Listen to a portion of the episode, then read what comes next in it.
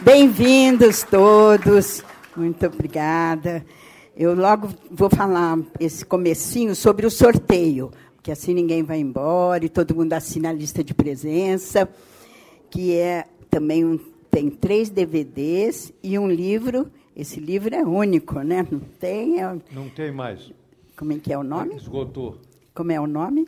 É Música na Montanha. Música na Montanha. Bom. Então, ó, bem-vindos mais uma vez. E hoje teremos uma conexão especial e esplêndida. O nosso convidado é um ilustre sócio, vitalício, benemérito e decano do Conselho, doutor Ricardo Cavalcante de Albuquerque. Obrigado. Nós já conhecemos uma série de histórias que ele nos conta. Ele já fez mais de 100 podcasts na Rádio Paulistano. Então, é essa figura extraordinária nossa.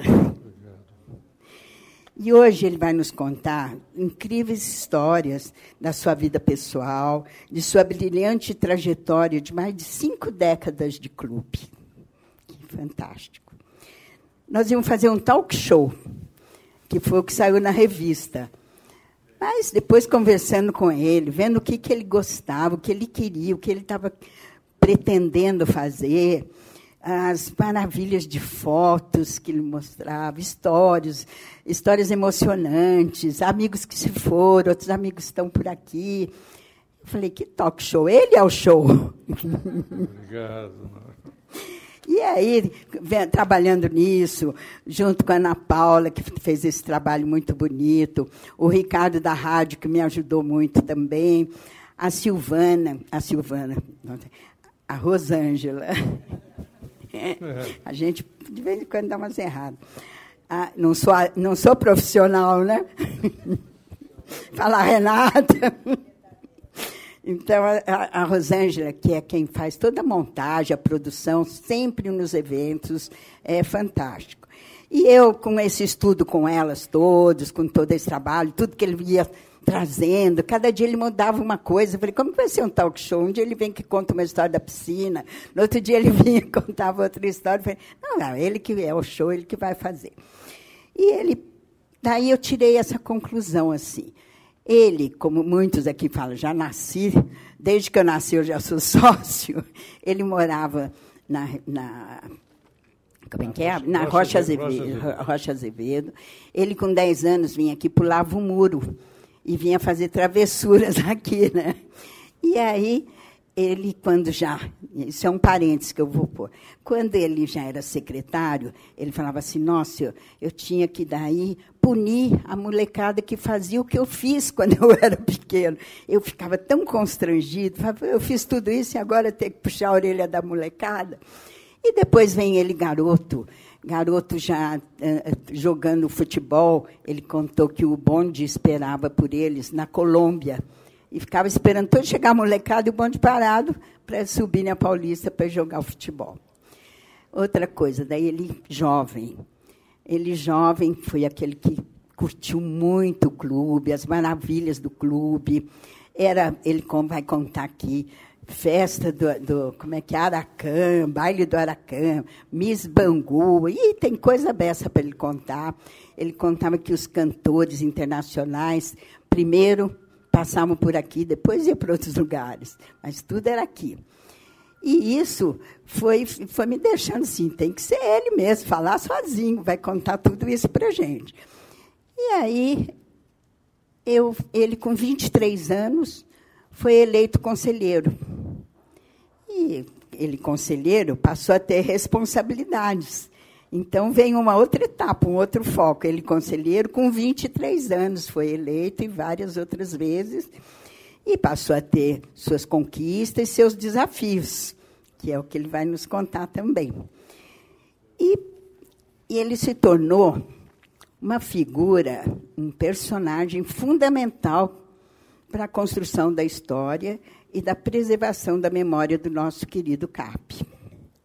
E eu vou te deixar uma perguntinha, já que não teve essa pergunta.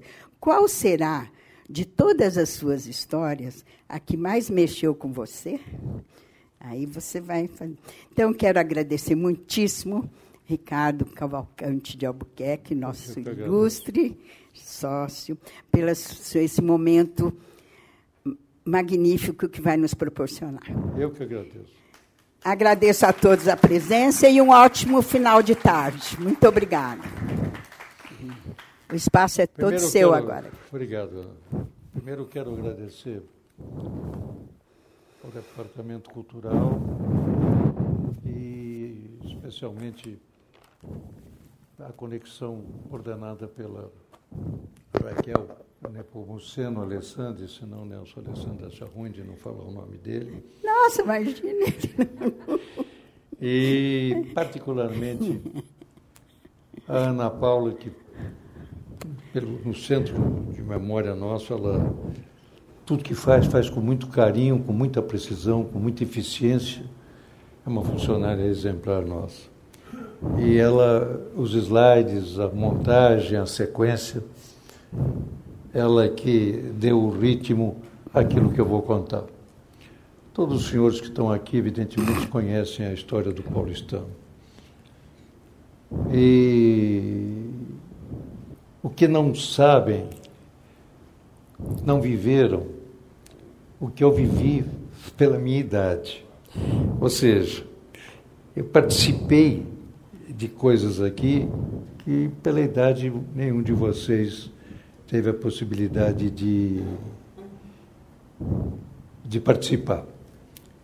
Todo mundo sabe, o Paulistano foi fundado em 1900, no 30 de novembro, pelo então nosso prefeito, e foi para na Rua São Bento, depois foi para Velódromo e na sede velha, em 1917, foi inaugurada essa sede na Rua Colômbia. Essa sede dava para a Colômbia e você entrava à direita, tinha o Ivo com um livrão onde tinha os sócios, e à esquerda tinha o barbeiro, que era o Rafael Rodrigues o espanhol. Você andava mais um pouco, tinha o salão todo lá. Depois você saía do lado esquerdo de quem olha. Tinha um biombo, que era onde se jogava, tinha as mesas de jogo.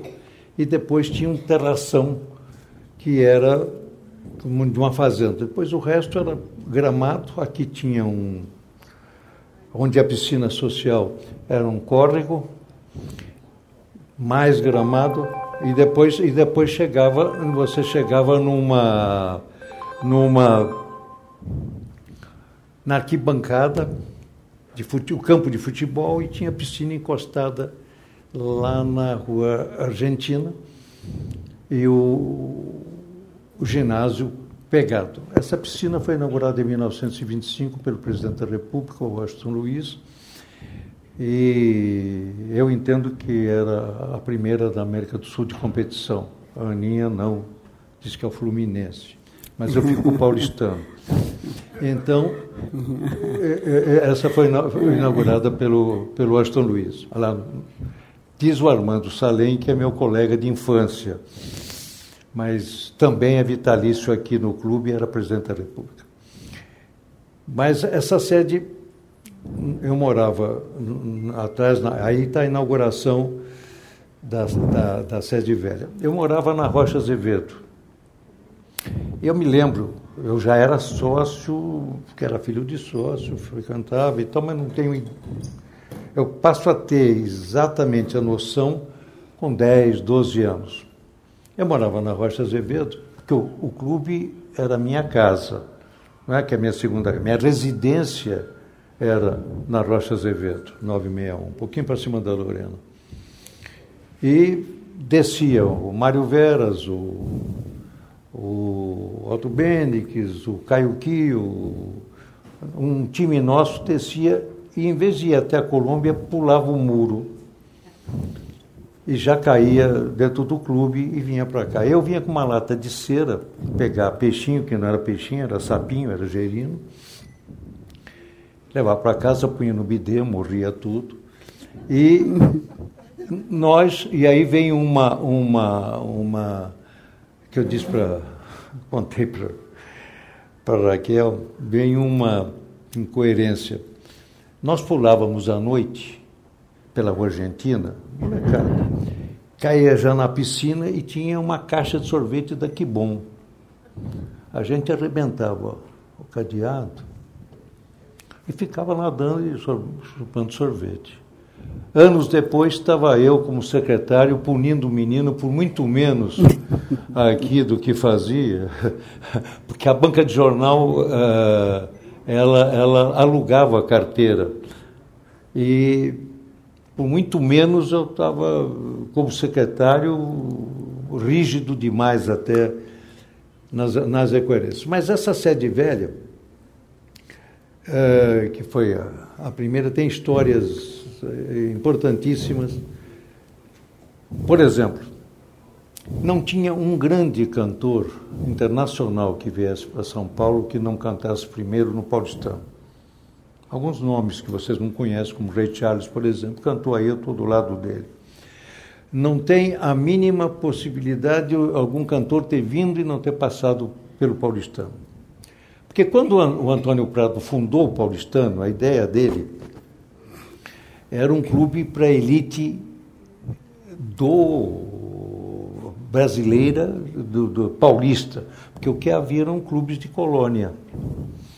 Então, o paulistano realmente era o top do top em termos de representação da elite paulistana.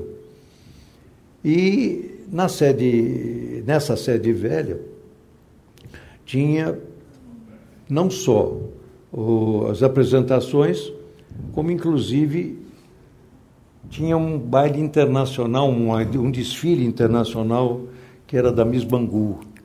Isso vinha gente do Brasil todo. A Miss Bangu era uma fábrica de tecidos no Rio de Janeiro, que escolhia a Miss aqui e em São Paulo, no paulistano. E vinha gente do Brasil todo, tinha uh, pessoas que vinham era famoso, tradicional. Posteriormente se passou a fazer nessa sede também um baile do Aracan. O baile do Aracan era o sonho de infância de todos nós, de 18, 19, 20 anos aqui. Mas ninguém queria pagar, lógico. Então, era difícil entrar, porque eh, a, a polícia do Exército tomava conta do muro e muitos sócios nossos, que eu não vou citar o nome, caíram. E o Euclidão, que tomava conta, era que segurava para a PM não bater muito na, no pessoal. Mas tinha um time, do qual me incluía, que se escondia no cabeleireiro. Entrava seis e pouco antes de fechar o clube no cabeleireiro, ficava lá até dez, dez e pouco, na hora que o Aracan abria. Aconteceu uma vez que eu estava com um famoso advogado de São Paulo, falecido, só que nós não estamos dentro do cabeleireiro, nós estamos fora, nós estamos no, no, no arbustinho que tem ali. Choveu, chovia muito, eu falei, ó, melhor a gente entrar, hein, fulano. E eu com uma lança-perfume desse tamanho, tinha um tio meu que era advogado da Ródia, e entramos, eu e ele, dois pintos molhados. Aí veio um diretor do Aracan, perguntou, por onde vocês entraram? Eu falei, pela porta, não abriu ainda. Então, fomos colocados para fora. Mas uh, teve baile do Aracan em que tinha a porta de entrada e um amigo nosso, Antônio Lara Campos, o famoso Tozinho, ele cortava o arame, então tinha duas entradas, tinha uma fila para entrar pelo, pelo, pelo, pelo rombo do Tozinho e outra fila para entrar pela, pela parte principal. Este era o famoso baile do Aracá, era o, o desejo, o sonho nosso poder participar. Posteriormente, aí também, hum, no terraço da sede velha, né, tinha um, um negócio chamava-se cirquinho. Então, uh, fazia-se ali os grandes chás dançantes, as grandes recepções na, na, na parte que dava para o gramadão aqui. E tinha um sócio nosso chamado Nicolau Demétrio, que foi candidato a senador, a conselheiro, número 160 na época, que o velho, meu querido amigo Armando Salem, pai do nosso presidente ali presente, conseguia tomar conta. O Demétrio, só para dizer, um cara sensacional, mas a campanha dele foi feita é, para conselheiro dizendo o seguinte: nós vamos acabar com a piscina de 25 metros e fazer quadra de bocha. E de bote. Era, era essa a meta dele. Mas ele era dono das, das, das lojas Copacabana, das lonas Copacabana. E então fazia-se o cirquinho, ele cedia a lona. Uma vez choveu para burro, estava de summer. Encostei na lona, saiu preto e vermelho no meu summer. Mas eram famosos. A, a sede velha uh, foi um marco sobre todos os aspectos porque foi aí também que se realizou a primeira festa do, do paulistano, porque no velódromo não tinha condições, e posteriormente o, a sede velha foi substituída por essa daqui, que foi construída em 1950, inaugurada em 1957. Mas uh, a sede velha para cá, nós uh, tivemos uma série de modificações, por exemplo, como diz a, a, Raquel, eu fiz 18 anos e, como 18 anos, comprei um título meu, individual. Então, passei a ter outro tipo de responsabilidade.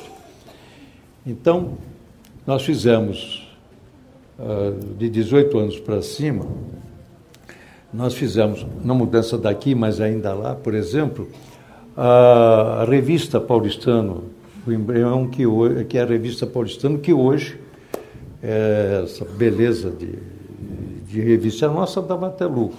Quem fazia? O Armando Santana, cuja Paula está ali sentada, o Cavalieri e eu. E essa revista dava lucro para o clube. E eu, eu, eu aconselho todos a verem, essa revista está digitalizada na, na, na nossa, olha elas aí, ó, na nossa, no nosso site, para vocês verem o que era o paulistano nesta época e como é que essa revista funcionava. Aliás, Paula, eu estou aqui com um bilhete do seu pai para mim, depois eu te dou, viu? De 1997. O, o, o, Armando tinha uma agência de publicidade e essa revista era o. Aí, ó, tem Miss Bangu, tem etc, etc, etc. Muito bem. Mais para frente, uh, se venderam os títulos para construir essa sede aqui. E, e, e essa revista nossa, ela existiu durante 1950 e 6 e 57. Esses 24, 24 volumes estão aí. Essa aí é o lançamento da pedra daqui. Eu sou aquele rapaz, a velhice estraga a gente, mas eu estou ali é, no lançamento da, da, da, pedra deste prédio, em, que foi inaugurado em 1957. É, a inauguração desse prédio Teve alguns, alguma, algumas coisas também que começaram em termos sociais e aqui foram marcantes, como, por exemplo, o baile das debutantes do Tavares de Miranda, Tavares de Miranda que está ali à esquerda, era, era, era o top de São Paulo da época e quem não passasse por aí não estava considerado dentro da sociedade.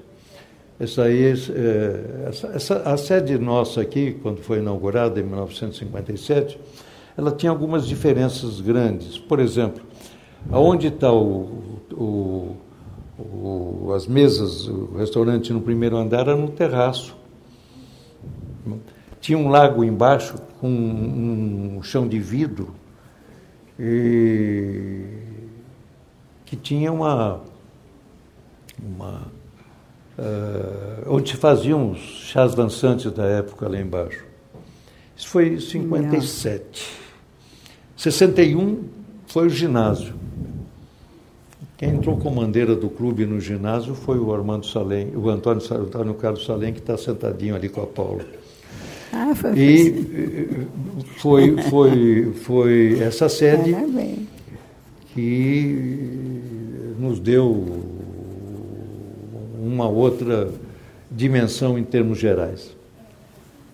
Passado um, uns tempos, fizemos uma revista, fizemos a sede, a sede tatati, tá, tá, tá, até que o clube ficou, se fez a piscina, se modificou lá, até que vieram, veio a ideia de se fazer um, uma garagem. Porque o que, que acontecia? Aqui na frente cabiam 630 carros. Só que esses 630 carros que tinham como segurança 30 seguranças do clube, pagos pelo clube, eram pessoas, comerciantes, pessoas que trabalhavam na Rua Augusta, deixavam o carro aqui, ou trabalhavam na cidade, deixavam o carro aqui, pegavam o ônibus e iam. Então nós fizemos um levantamento, mas havia uma grande campanha aqui contra a feitura da garagem porque diz que aumentar a frequência. E a minha tese é o seguinte: o sócio tem direito a vir. É sócio, mas não conseguia lugar. Então, entendeu o, o presidente na época, o César Champolini, que foi o responsável, foi o grande incentivador e que fez, conseguiu fazer essa garagem praticamente de graça, com a do mês me colocou como secretário com uma missão de trazer, diminuir o número de associados ou de penetras para que só tivesse aqui associados. Então eu fui para essa missão ingrata na secretaria, onde evidentemente arrumei inúmeros inimigos. Felizmente a maioria já morreu pela idade.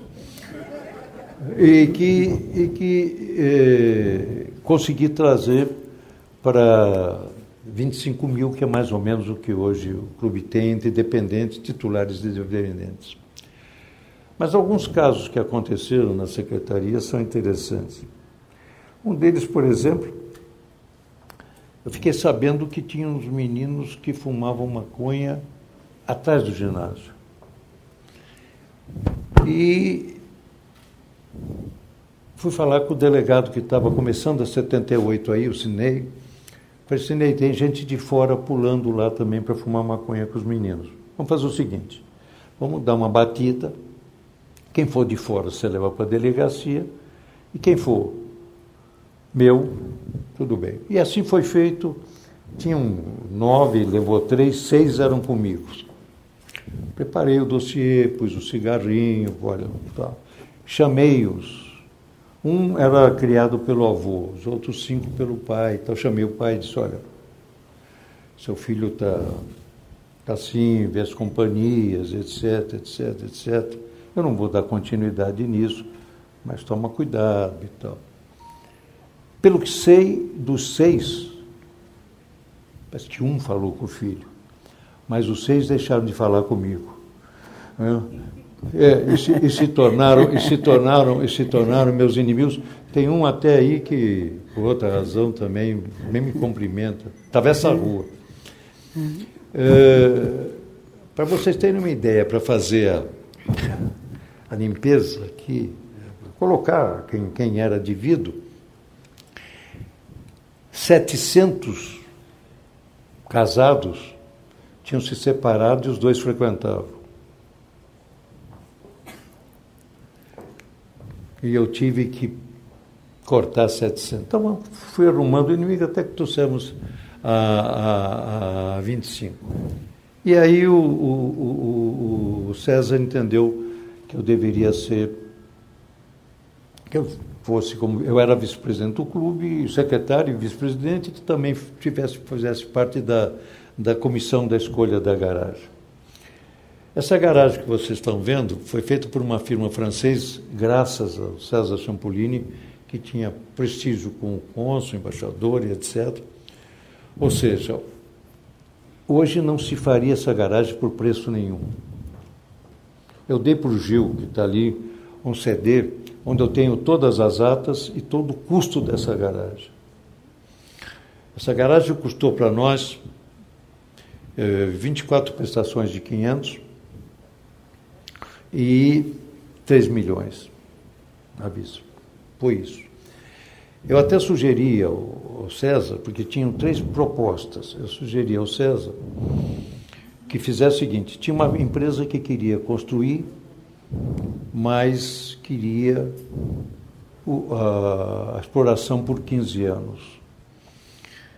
Tinha uma outra ideia que era de vender como você vende flat e você teria um pool aí. E finalmente teria a construção do próprio clube construir. E o César, acertadamente, aumentou a mensalidade bastante e construiu essa garagem.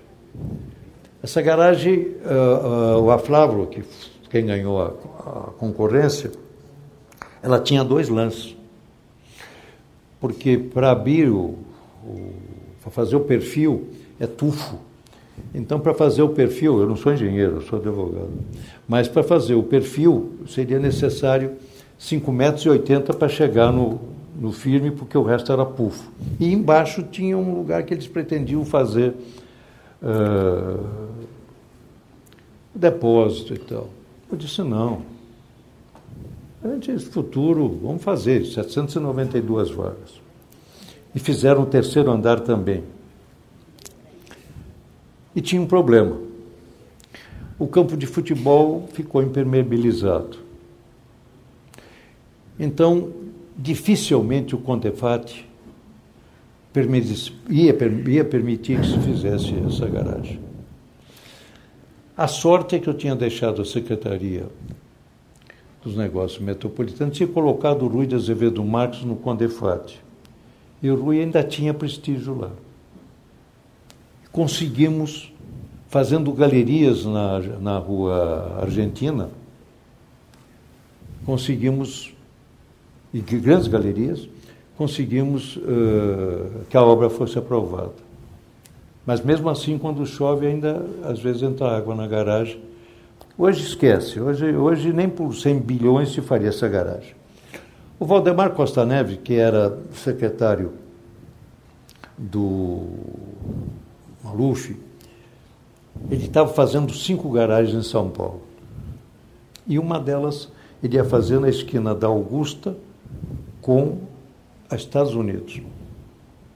Ele gostava muito de mim, tinha uma fotografia minha, ele foi prefeito de Mogi, tinha uma fotografia comigo no quadro, fui lá, falei, olha, não dá, porque cortar metade do clube, ter obra dentro do clube. Vamos fazer o seguinte, nós estamos fazendo a nossa garagem, a gente dá para aqui, para a comunidade, cento e poucas, 130 garagens, vagas, e etc. O que ele concordou, não fez. Eu depois saí da vice-presidência e não se, não se concretizou. Mas a, a, a, garagem, eu posso dizer a vocês que o paulistano tem duas épocas, antes e depois da garagem. São, são duas etapas. Quem conheceu o paulistano antes, para encostar aqui era uma luta, e quem conheceu o paulistano com essa garagem uh, sabe que o paulistano está dividido em duas fases, antes e depois da garagem. E não aumentou o número de frequência, apenas os sócios, quem eram sócios, passaram a frequentar. Nós estamos hoje com o mesmo número, 25 mil e poucos, com dependentes. Então, uh, a garagem foi um marco no paulistano. Estou lembrando de alguns de, algumas, de alguns marcos.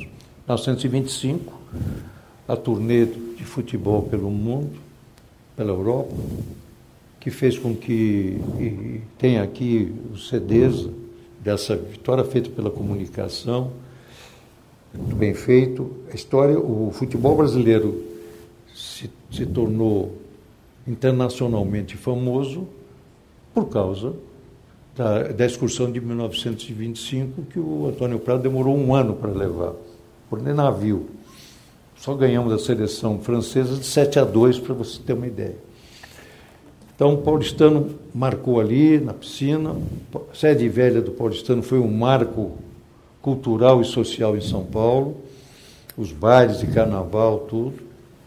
Depois veio esta sede, em 57.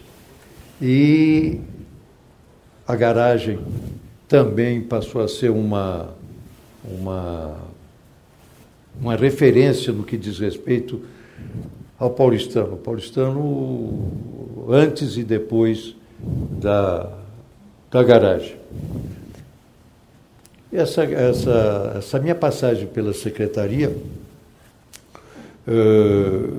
evidentemente, fez, fez com que uh, eu tivesse que tomar uma série de medidas desagradáveis, porém estatutárias, para conseguir baixar os penetras que aqui frequentavam. Isso aqui era uma praça pública.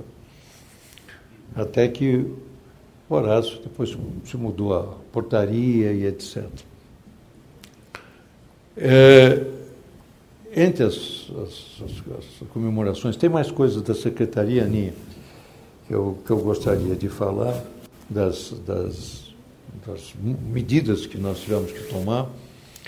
E entre elas, a, a sede nova, o recanto começou a ter a, a sua, as, suas, as suas aulas, etc., aqui, na sede velha. Depois é que foi para lá. Uh, essa sede mudou totalmente o contexto do que era aquele paulistano antigo e do que é o, o, do que passou a ser o paulistano com essa sede na Rua Honduras e particularmente depois com o problema da garagem. Entre as várias ligações do paulistano,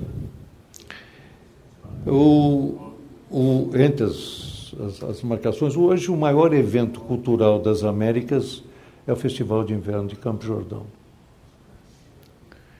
E a ligação do paulistano no início do, do festival foi total. Uh, subiam para Campo Jordão o Erasmo Amaral, o Simonsen, o embaixador Zé Carlos Soares, a cavalo de Pindamonhangaba. Ele, ali lá era Campos do Seu Jordão. E era presidente da Companhia Melhoramentos o embaixador Zé Carlos Macedo Soares avô da minha mulher que está ali sentada, Maria Celina, e foi presidente paulistano em 1915. O cunhado dele, a mulher dele chamava-se Maltivo Melcher da Fonseca, o cunhado dele, Melcher, foi presidente aqui do paulistano em 1913. Bom, então, uh, Campo Jordão e paulistano já começam aí. Em 1969, o Arrobas Martins o, o Ademar de Barros começou a construir um palácio, não sei se era de verão ou de inverno em Campo Jordão, mas deixou a, a, a governança e entrou o Sodré. E o chefe da Casa Civil dele, que era o Arrobas Martins, terminou o palácio lá, com bom gosto incrível, com obras de arte incríveis, Tarsila e outros. E o Arrobas Martins nosso sócio aqui, fez o Concertos de Inverno em Campo Jordão, 69 e 70. Isso aí já sou eu. Então, eh, era Concertos de Inverno, 69 e 60, era o, o, Arrobas Martins. Queria lembrar que o filho do Arrobas Martins foi nosso vice-presidente aqui, e o neto do Arrobas Martins é nosso, é nosso colega no conselho. Então, paulistano. Em 1971 assume, isso aí é 72. Em 71 assume como secretário de Cultura, Esporte e Turismo o nosso diretor social aqui, Pedro de Magalhães Padilha. E ele chama a mim e ao Paulo Bonfim, paulistano, e diz, olha, eu quero, vamos fazer um festival lá, em vez de fazer um um concerto de inverno só no Palácio, vamos fazer um festival. tudo bem. E aí fizemos, agora entre 1971, Aninha, uh, nós fizemos a dona, a dona Guilmar Novaes uh, tocando seu piano, inaugurando no Palácio isso. Aqui fora, isso é 72. E tinham dois grande, duas grandes atrações em 71. Era abertura para a dona Guilmar Novaes, tem problema com o piano dela e tal, mas não vou contar. E no Frei Orestes, a Madalena Tagaferro, que dava um curso em Paris, resolveu uh, dar esse curso em julho em Campo Jordão. Reformamos lá, fizemos banheiro, camarim e tal. E pela primeira vez o festival seria televisionado. E a TV Cultura, que naquele tempo para subir para Campo Jordão, você ia para São José dos Campos, eram 420 curvas. Tinha a curva que o, que o caminhão tinha que fazer manobra. E eu fui lá no Frei Orestes, pusemos as câmeras e tal.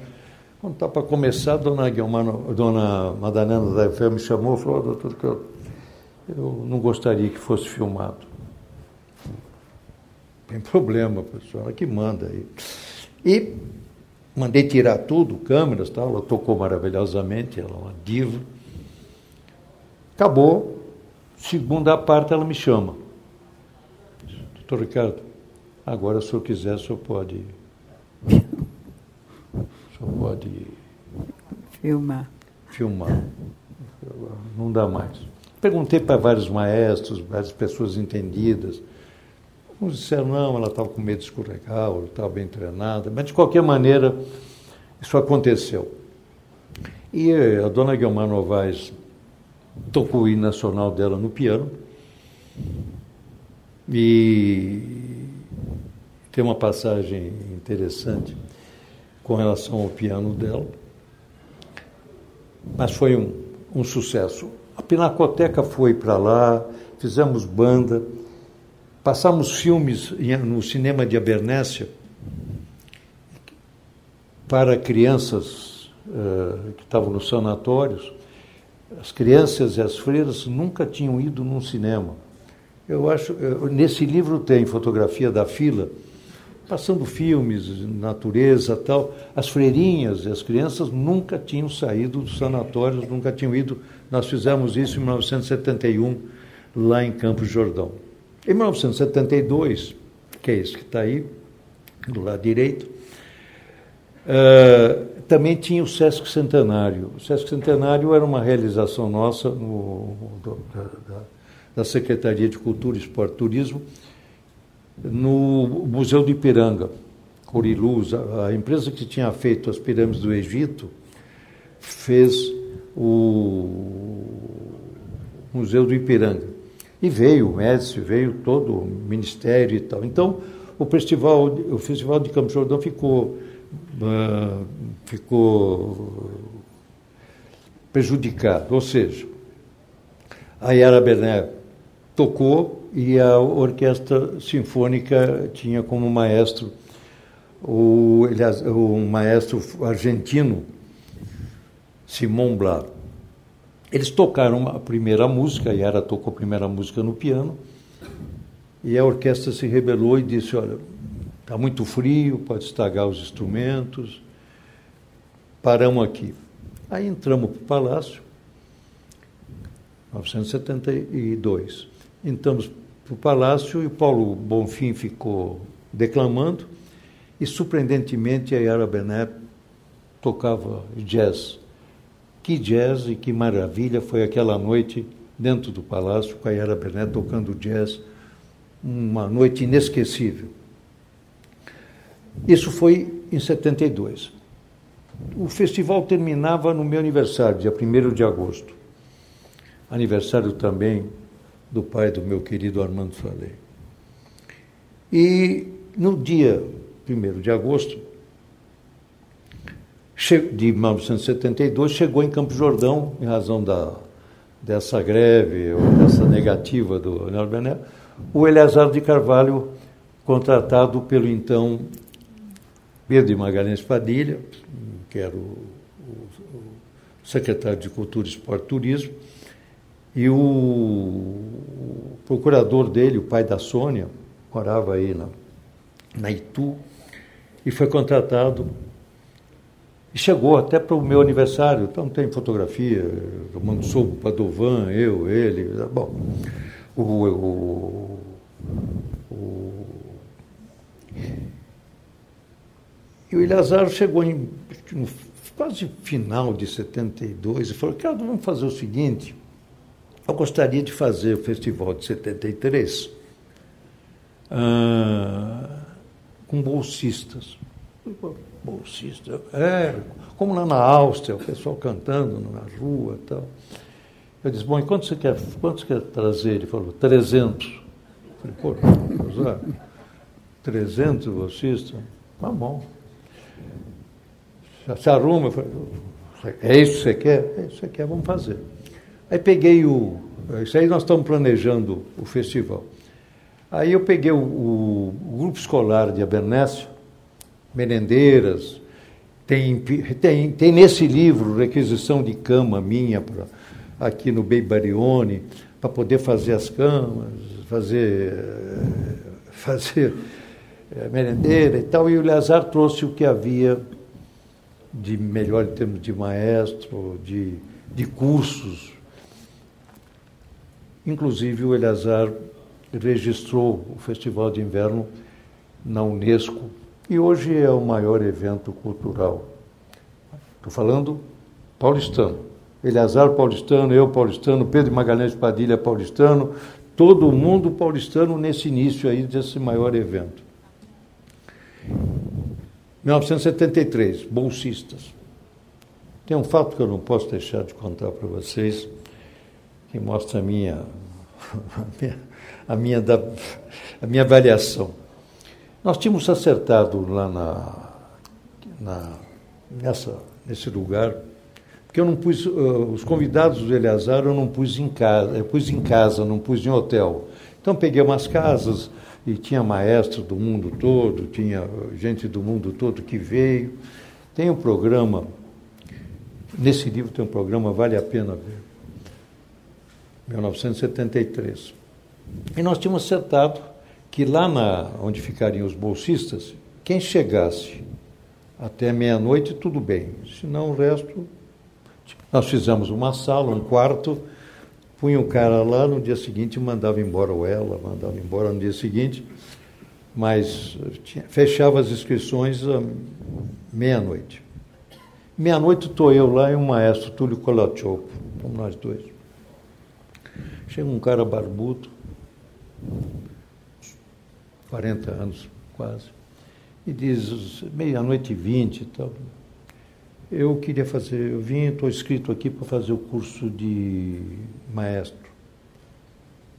Quebrou meu carro, eu vim da Paraíba, eu tive que pegar um caminhão, por isso que eu estou chegando aqui atrasado tal. Falei, tudo bem, o que, é que o senhor faz lá na, na Paraíba? Eu lido com couro. Pô, ótimo. O cara faz sapato, cela, faz cinta, vem fazer curso de maestro aqui. Fiz o sinal, puseram o cara naquela, no quartinho para mandar embora. Passado um dia, dois, eu encontro o Eleazar, falo, Eleazar, como é? Tudo bem? Como é que está o curso lá? Tudo bem. Falei, Eleazar, você acredita que chegou um cara aí que fazia couro na Paraíba? queria fazer o curso de maestro. Já disse, não, Ricardo, ele é um dos melhores, melhores uh, alunos meus. Falei, mas como? Ele fazia coro na Paraíba. Não, ele era um maestro regente da Universidade do Coral de João Pessoa. Então, eu peço desculpa a quem for do coral aqui pela minha, pela minha imbecil interpretação. Fazia coro. E, e 1973, teve, tiveram uma série de outros acontecimentos na, na, no festival. Mas o que eu, eu repito é a presença do paulistano durante toda a preparação, a feitura, e tanto que o, O festival se chama Rubas Martins. E é, 73 nós tivemos essa essa essa, essa, essa esses bolsistas. Eu, eu, eu, eu, eu mostrei, mandei até fita, publiquei. 40 anos depois, você pega o festival, o número de bolsistas estrangeiros que tinha, o número de bolsistas de outros países que tem o Festival de Campos de Jordão como referência. Isso foi no, no, uma citação da, da influência do paulistano no maior evento hoje das Américas, culturalmente falando, reconhecido pela Unesco, que é o Festival de Inverno de Campos de Jordão. Tem coisas que eu me lembrei da piscina, não, não eu falo do Clube depois, e da SESC. Mas tem coisas que eu me lembro da piscina.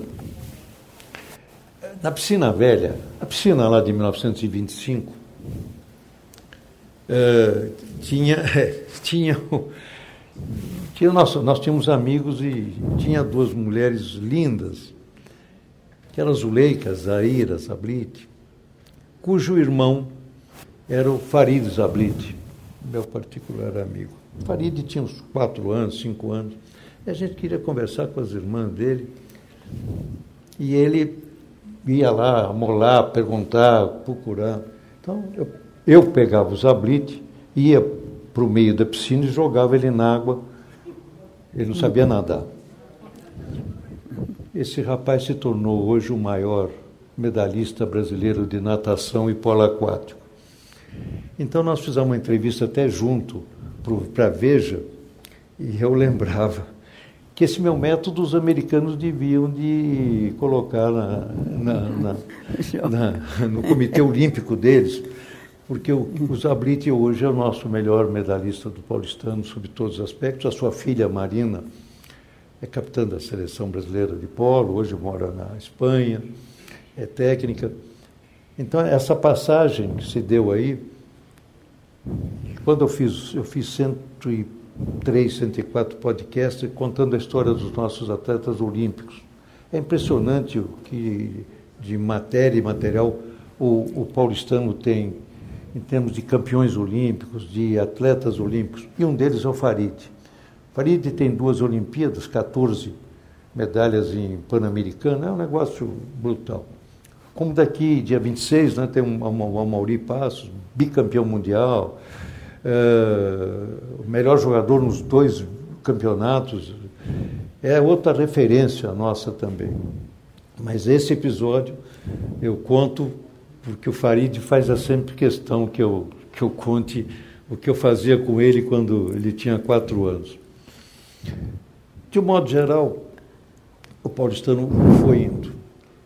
Por que, que o paulistano, e aí entra o que eu disse com relação ao Clube. Eu tive a, a honra de convidado pelo Paulo Moviso ir para a vice-presidência jurídica do Clube.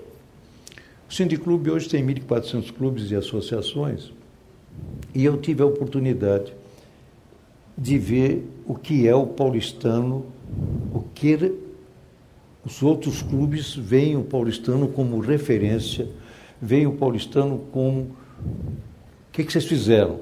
Não vou nem falar a gripe espanhola 1918, que, que não é do meu tempo, nem de vocês, mas é uma referência. Mas eu digo mais recentemente, o paulistano serve de marco, de exemplo, de referência para os clubes paulistas, para os clubes brasileiros. Eu tenho visto isso permanentemente no Clube E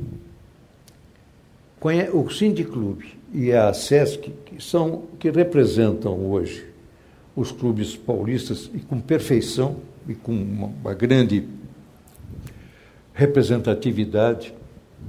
Depois eu falo do IPTU. Tanto a, o Clube como a CESP foram fundados por dois presidentes do Paulistão. O Sindiclube foi fundado pelo Luiz Ferraz do Amaral. E a SESC foi fundada foi seu segundo presidente, pelo César Champolini Neto.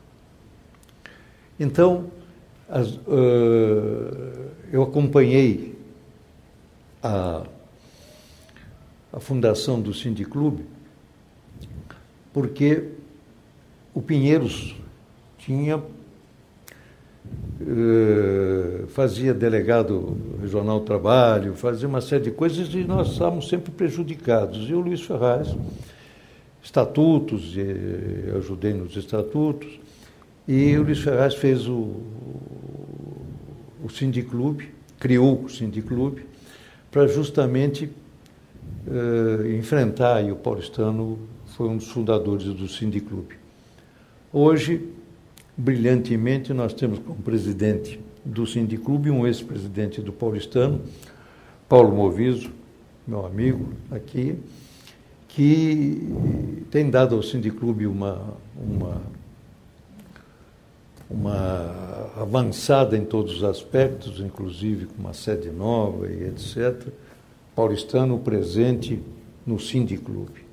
O Sindiclube hoje, Paulo foi reeleito por aclamação. O Sindiclube hoje é uma demonstração de que é, a coletividade de clubes reunidas conseguem, como a SESC, fundada pelo Champolini. São 300 clubes, se não me engano, no município de São Paulo. E foram beneficiados com uma, uma medida, eu digo os 300 clubes da SESC, fundada pelo César Champolini, por uma medida, com um trabalho que eu acompanhei lá no Sindiclube, pelo Paulinho, etc., que foi o problema do IPTU a isenção do IPTU para os clubes. Era uma. uma os clubes queriam isto há anos, uma, uma vontade enorme que isso se conseguisse, com o Covas parte e o Ricardo, tá, precisaria de ser meu xará, concedeu o, para os clubes a isenção do IPTU. Então, uh, as duas grandes organizações que representam os clubes hoje de, de São Paulo, do Estado e do município, foram fundadas por dois presidentes do Clube Atlético Paulistano. Eu, eu, o, o, o que eu quero nesses meus 88 anos de vida aqui dentro dizer é que o paulistano teve interferência com o presidente da República, o Astro Luiz, teve interferência sempre na sociedade, até brasileira. E agora, mais recentemente, isso é coisa de, da, da, da, de antes da pandemia, para cá, mesmo na pandemia, vocês vejam a, a presença e a referência do nosso clube com relação ao cenário cubístico e social brasileiro. Paulistano, criado por Antônio Prado, sede antiga, em 1925, e eu tenho aí uns DVDs para quem quiser saber da história da, da nossa no nosso paulistano, na excursão de 1925, eu trouxe. 25 marcou, mostrando que o futebol do, do, do, Brasil era o futebol melhor do mundo. Depois se marcou novamente, em 1925, com, com o festival, e assim foi. Então, paulistano tem sido referência em todos os aspectos, não é de hoje. Eu acompanhei isso. O paulistano tem 121 anos. Eu tenho 88. Eu 120 anos. Eu sei que eu não aparento, Marisa. Aparento 87 e 10 meses, né? É como eu digo para o Valtinho sempre, eu tenho 40, 87 e 11 meses. Estou com 88 feitos. Então, eu acompanhei isto. Moleque aqui, fazendo as coisas. E hoje eu sou a história viva e os 120 anos, que também é outro marco. é, é? eu sou a história é, viva do, do, do, do, paulistano, do livro que está aqui, para quem quiser, do Glorioso, que vai ver retrato. Eu estou contando coisas, não participei de todos, eu sou depois um pouco. Vamos dar um, Vamos dar uns, um oxigênio aqui para mim.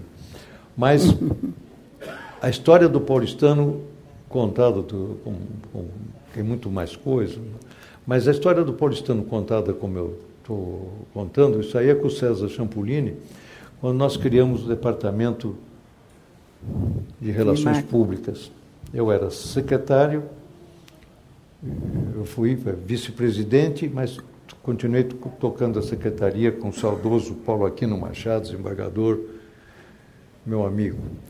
Fui também tinha o departamento de relações públicas que nós criamos. E até com uma certa maroteirazinha que a, que a Ana falou, não conta não, porque na, quando nós fizemos o, o departamento, que foi importantíssimo. Eu sou decano do Conselho. O Conselho foi criado em 1915. O paulistano teve uh, um apoio muito grande no Conselho, nos conselheiros e etc. Eu conto isso com detalhes, uh, decreto por decreto, que eu não, não vou contar agora. Mas o Departamento de Relações Públicas, eu vou chegar porque eu falei de conselheiros, o Departamento de Relações Públicas, eu disse ao César, César, isso daqui é importante para modernizar. O, nós temos que buscar patrocínio, nós temos que abrir para o povo, nós temos que fazer as coisas. E realmente o César entendeu assim, e o Departamento de Relações Públicas trouxe grandes patrocinadores, grandes possibilidades para nós. Mesmo o Arrobas Martins, o filho do velho Arrobas, nosso vice-presidente, trouxe um banco para patrocinar a cultura, não deu certo, mas queria patrocinar. Enfim, e eu estou contando isso porque é uma campanha com relação aos conselheiros e poderem ter seus convidados. Eu fui quem propôs ao presidente Horácio Serkaski, na época, que o conselheiro tivesse três coisas.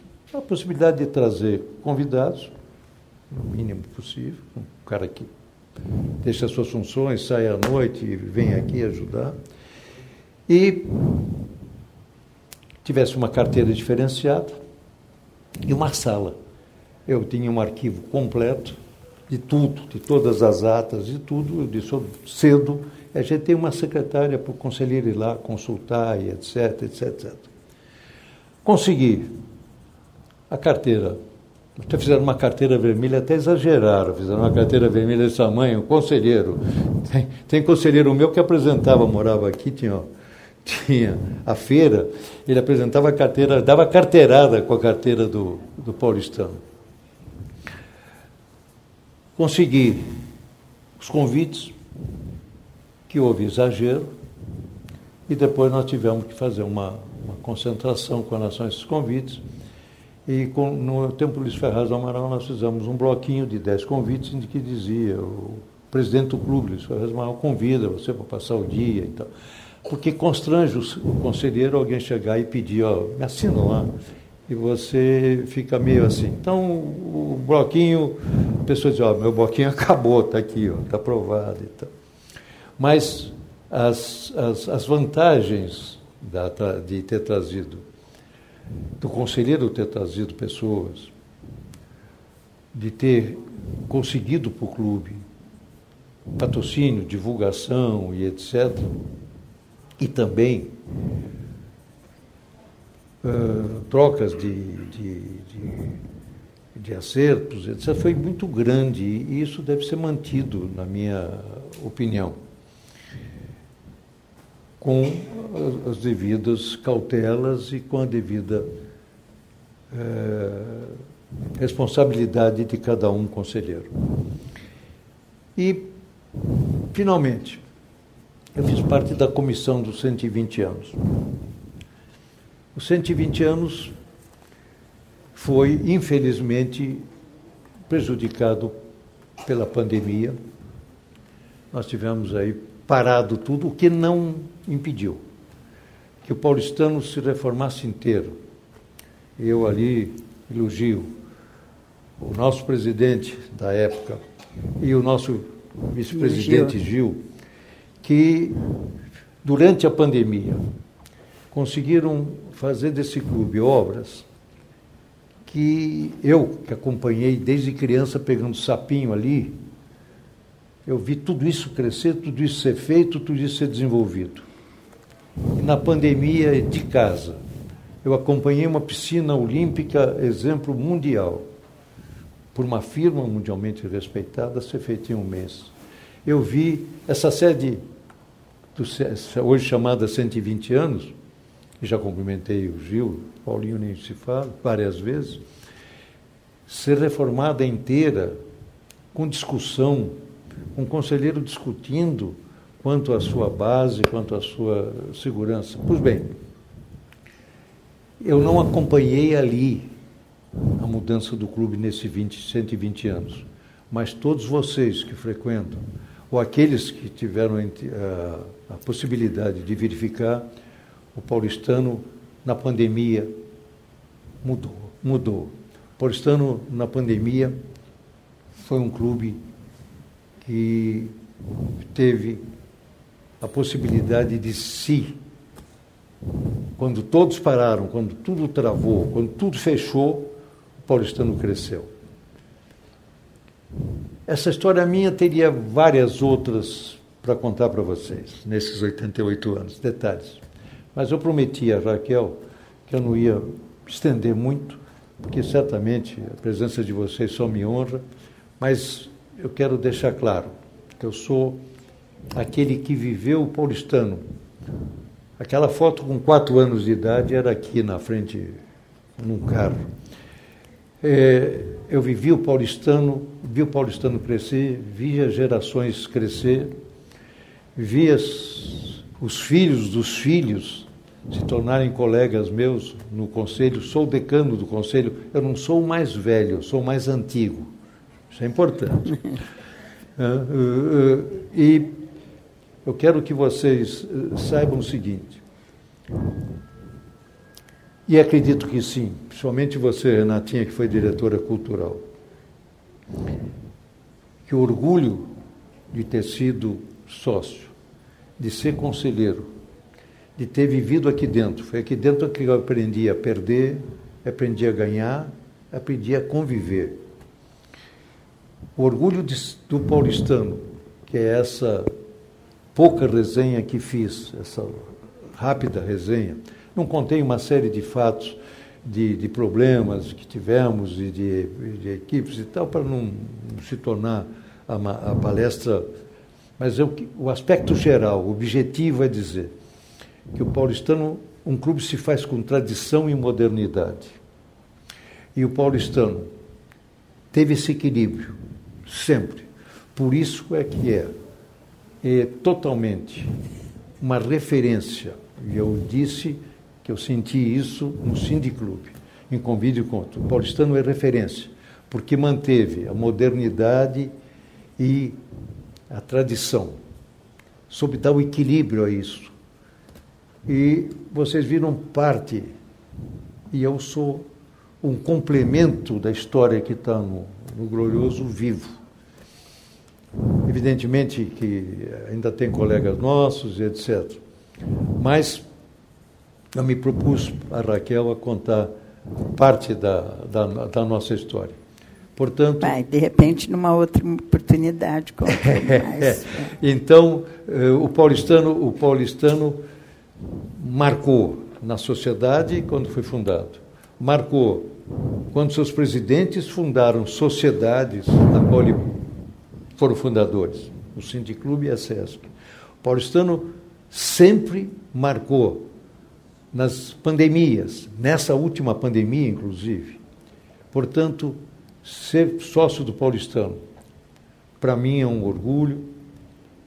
E eu quero ressaltar que quem sempre diz isso, e eu tenho que agradecer agora de público, é o Sérgio Luz.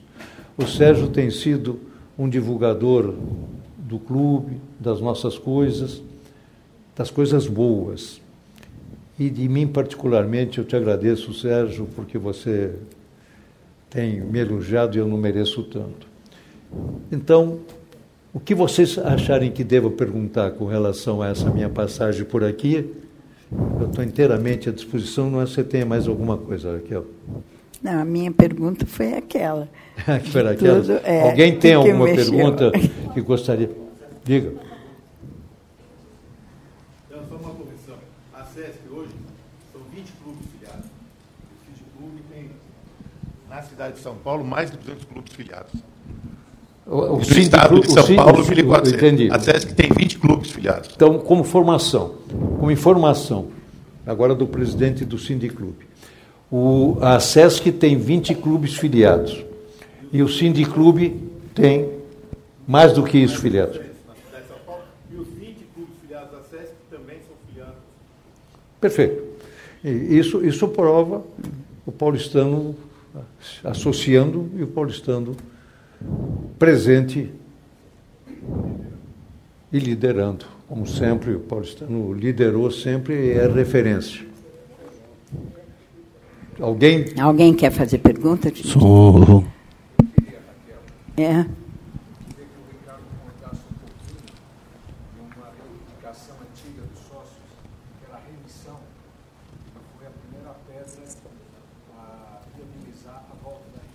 a volta da remissão. Em 1957, para construir essa sede, foram vendidos títulos. Com que promessa? Você compra esse título. O pai do Armando comprou quatro. O pai do Antônio Carlos. E você compra esse título e daqui 35 anos você você Fica remido. Está remido. Ou seja, paga mais. Isso. Então você tinha esta possibilidade. E isso aconteceu. Nós, inclusive eu, compramos aos 53 anos, nos tornamos remidos. Estatutariamente, o conselho foi mudando. Aliás, tem uma passagemzinha da, da garagem que eu me lembrei agora eu peguei uh, súmulas do STJ em que dizia que remido deveria pagar obra nova. E nós tínhamos naquela ocasião da garagem dois mil remidos. Aí eu cheguei para o César Champolini, presidente, disse, César, nós estamos pagando 500 por mês para do mês. São dois mil reais. Põe 30, 30 reais e vê os remidos pagarem. Tenho aqui, ó, tenho aqui as, as súmulas todas de que o remido pode pagar, deve pagar obra nova. E o César falou, não, não vou, não vou, vou mexer com o remido. Deixa, deixa assim, deixa eles, não vou era 60 mil reais, pagava 500. Bom. E o que o Kiko perguntou é que a proposta de remido, a primeira proposta de remido foi minha, mas tem que explicar, se reunia no São Paulo Clube um grupo, é, o João Amarantes, o Paulo Queiroz, o Maramato, eu, o João Cabelo Branco às vezes, Roberto Aratangi. A gente reunia e decidia as coisas paulistano. E em casa também. Tanto que a minha satisfação, e disse isso na, quando o Paulinho recebeu o título de, de benemérito, o primeiro cargo dele foi decidido em casa. Ele foi assistente do do avô em vários restaurantes. E foi o, Pierre ia para o financeiro e assim foi decidido em casa. Mas a nossa primeira uh, reunião era a seguinte: três anos, três mandatos de nove anos, 27 anos, e 40 anos de clube. Tinham oito, eu e mais sete que queríamos nos tornar remidos. Aí foi para votação. Vitalícios, é isso. E fomos para a votação. E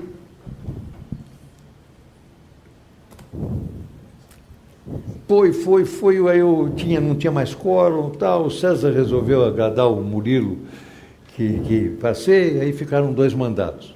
Então não sei se é isso que você quer que eu diga, mas a remissão se tornou dois mandatos. Com relação a que quando os meninos fizessem 23 anos, sairiam do clube. Isso.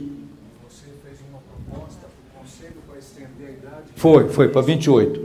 Então, então o clube teria obrigação de, de fornecer para os, os, os, os meninos filhos de sócio uh, títulos. Não tinha. Então a solução, a minha, foi o seguinte: propus no conselho e foi acatado. Em vez de 23, vamos para 28 anos. Assim dá um oxigênio para poder ter e tal. Então, foi, foi essa passagem de 23 para 28 anos que permitiu que muitos filhos de sócio não fossem eliminados e continuassem aqui até, até fazerem 28 anos. E, e, e, e quero ressaltar as, a, o conselho durante esses anos o que o Conselho fez, o que o Conselho ajudou, o que o Conselho colaborou, a importância do Conselho, Sérgio, que você várias vezes tentou e hoje é conselheiro. O, o, o Conselho foi sempre o esteio para que o presidente pudesse realizar esse clube maravilhoso e fora de curva que é o Paulistão. Mais alguém? Então eu quero agradecer tem, a presença de um todos. Ali. Tem um querendo perguntar. Parte. Vamos ver. Muito obrigado. Ele está querendo perguntar. Obrigado. E, e, e, e, Eduardinho lá embaixo, particularmente, eu quero. Uh, você fez uma cirurgia às três horas, você me disse. Uhum. E você está aí, correu tudo bem, espero. Muito obrigado. Quero dizer de público o apreço carinho que eu tinha pelo pai, que foi um, também um, um, uma, uma, uma, figura importantíssima no paulistano, que foi o Raul Simone Pereira. Hum, tá lá. Viu? Diplomata, hum. sob todos os aspectos, e meu amigo particular. Darlinho, muito obrigado por você estar presente, e a todos vocês, muito obrigado, e até a próxima. Agora nós temos o sorteio. Vamos fazer o sorteio do seu obrigado. livro. Você obrigado. foi muito obrigada. Vamos fazer o sorteio agora aqui do seu livro. Agora nós vamos sortear o livro. Né? Eu queria saber o seguinte, é? eu ia perguntar uma coisa, mas eu resolvi perguntar de particular. Quando você pulava o muro para ah, ir na piscina, aí. vocês traziam o maiô ou tomava hum? banho? Não, o, o Bebeto. Deixa eu ver. Dona Vera também? Pô, seu pai, olha, agora meus pesos. Pô, o Chico, meu irmão. Estou aqui representando a nossa família, tem um carinho. Muito obrigado. Vem cá, vem cá. Eu sei é. disso. Dá um abraço na Miriam e um abração na tua mãe. Muito obrigado, viu? Um abraço. Vamos tirar aqui uma.